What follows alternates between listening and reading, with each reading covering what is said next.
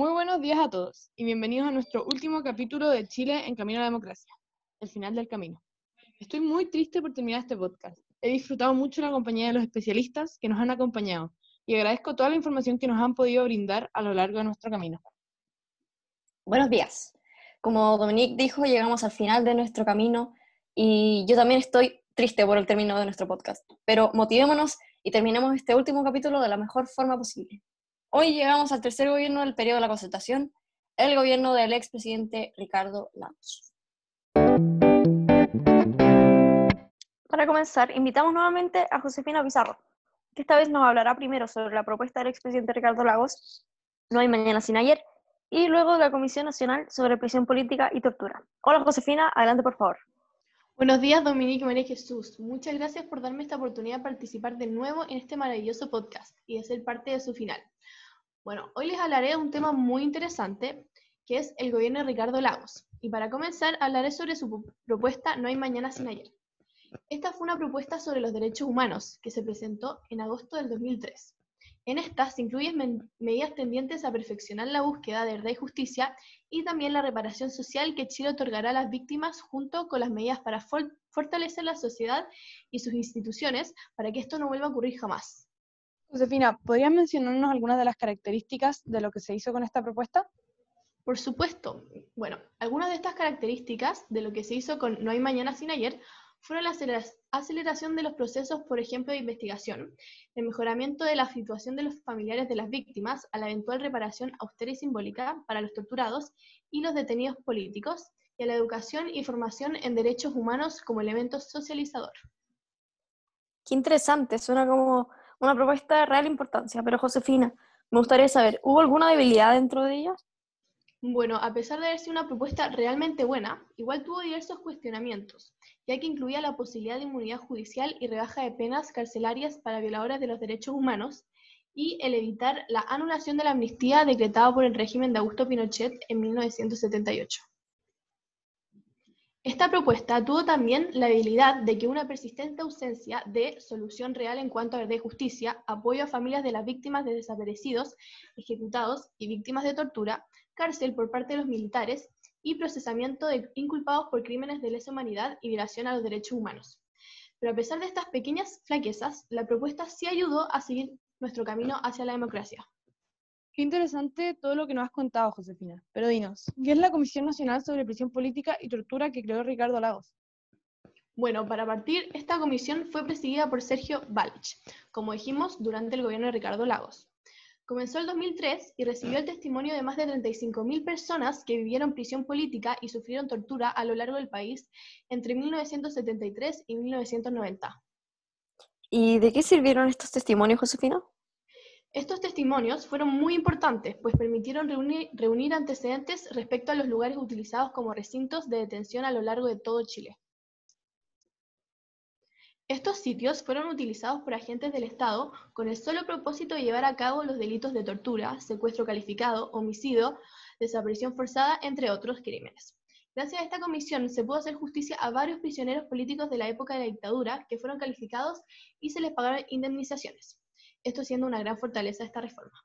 Aunque por el otro lado, la habilidad de esta comisión fue que las, víctimas de prisión política y tortura, siendo víctimas de una política de Estado violatoria de los derechos humanos, no han recibido el mismo trato que otras víctimas que también han sufrido graves atropellos a sus derechos.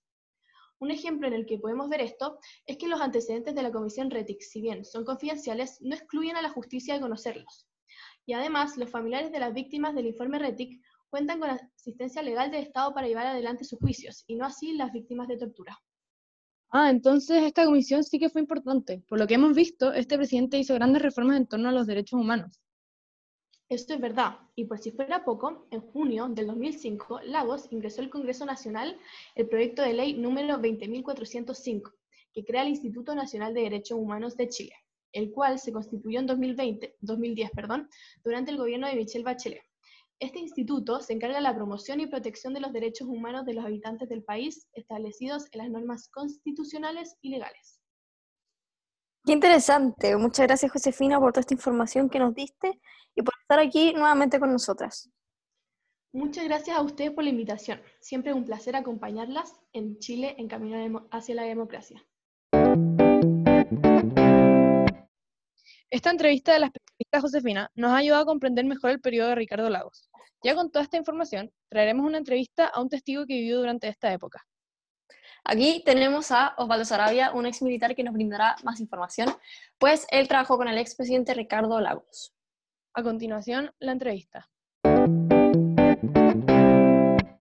Hola, soy Osvaldo Sarabia, fui comandante en jefe de la Fuerza Aérea en el periodo 2002-2006 y me tocó eh, en ese tiempo estar eh, cuando estaba de presidente el presidente Lagos.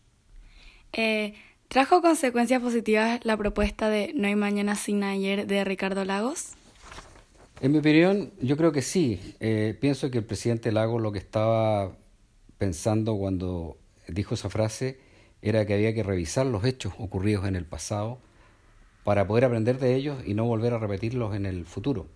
Tuvo eh, consecuencias muy positivas para poder eh, determinar exactamente qué había ocurrido durante el periodo del gobierno militar en el tema de derechos humanos. Eh, ¿Cómo fue tomada por la gente la Comisión Nacional sobre Política y Tortura?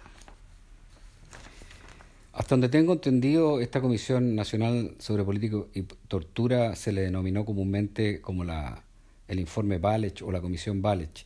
En ella se recaban los testimonios de muchas de las gentes que eh, sufrió durante el periodo del gobierno militar.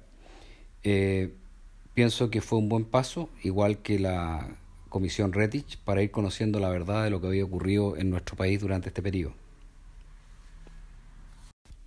Eh, ¿Estas dos medidas cumplieron sus objetivos?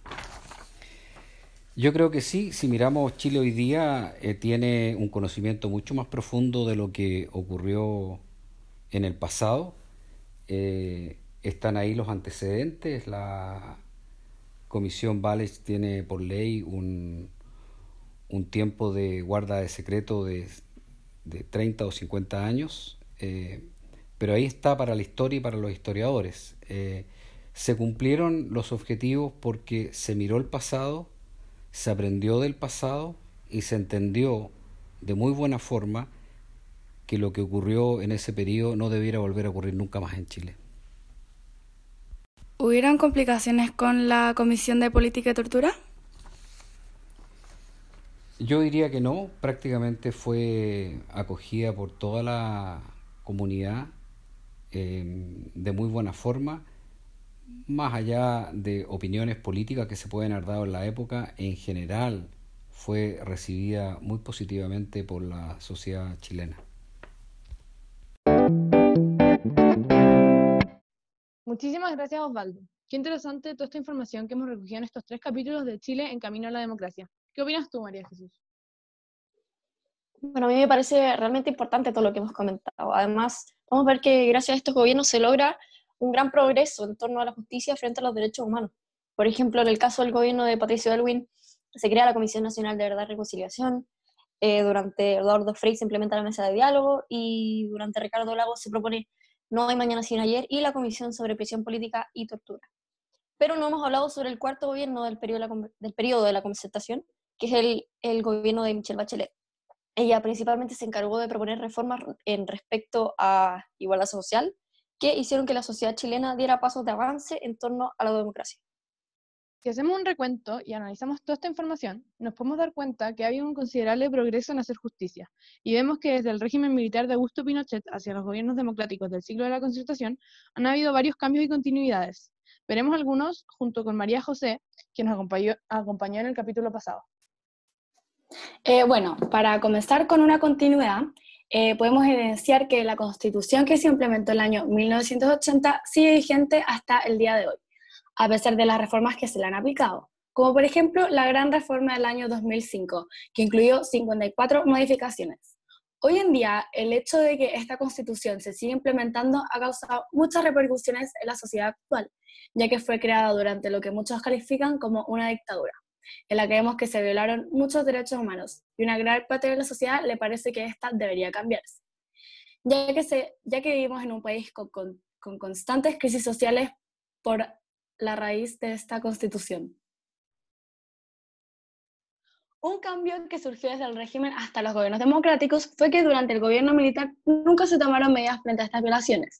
Es más, estas se ocultaban e incluso eran justificadas por parte del Estado, mientras que los gobiernos de la concentración se tomaron medidas de acción, como la Mesa de Diálogo o la Comisión Nacional de Verdad y Reconciliación, las cuales fueron factores muy importantes, pues buscaban esclarecer todos los crímenes cometidos en contra de los derechos humanos y la democracia durante este régimen. Es un cambio que es muy importante, pues, como dije antes, durante el régimen todo era escondido y ocultado, y se detuvo a mucha gente sin hacerles un juicio válido. Todo esto cambió con los gobiernos de la concertación. Otra continuidad que podemos ver es el modelo económico neoliberal que se implementó como una respuesta a la ineficiencia de la intervención del aparato estatal en la coordinación económica.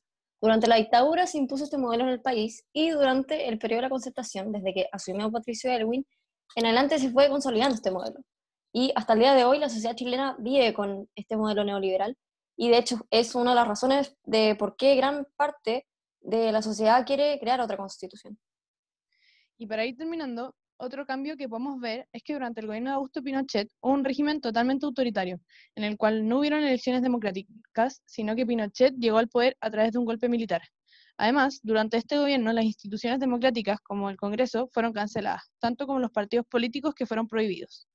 Todos estos elementos cambiaron, restableciéndose luego de que el régimen militar acabara y comenzaran los gobiernos democráticos del periodo de la concertación.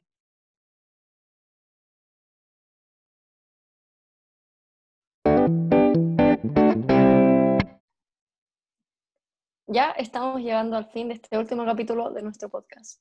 Solo nos queda darle las gracias por haber recorrido este camino con nosotras y por acompañarnos durante estos tres capítulos. Sí, realmente sin ustedes este podcast no sería lo mismo. Gracias nuevamente por habernos acompañado tanto a nosotras como a nuestros invitados en estos capítulos. Esperamos que haya sido igual de agradable para ustedes como lo fue para nosotras. Nos vemos.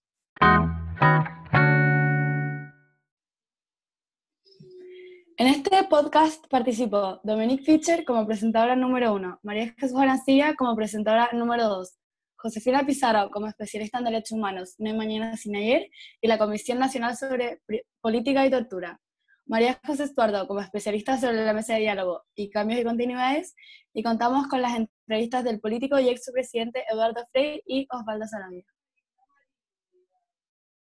Toda la información presentada en este podcast la podrás encontrar en las siguientes páginas web. Ese cielo, La Tercera, Memoria Chilena, Ministerio de Justicia y BioBio Chile.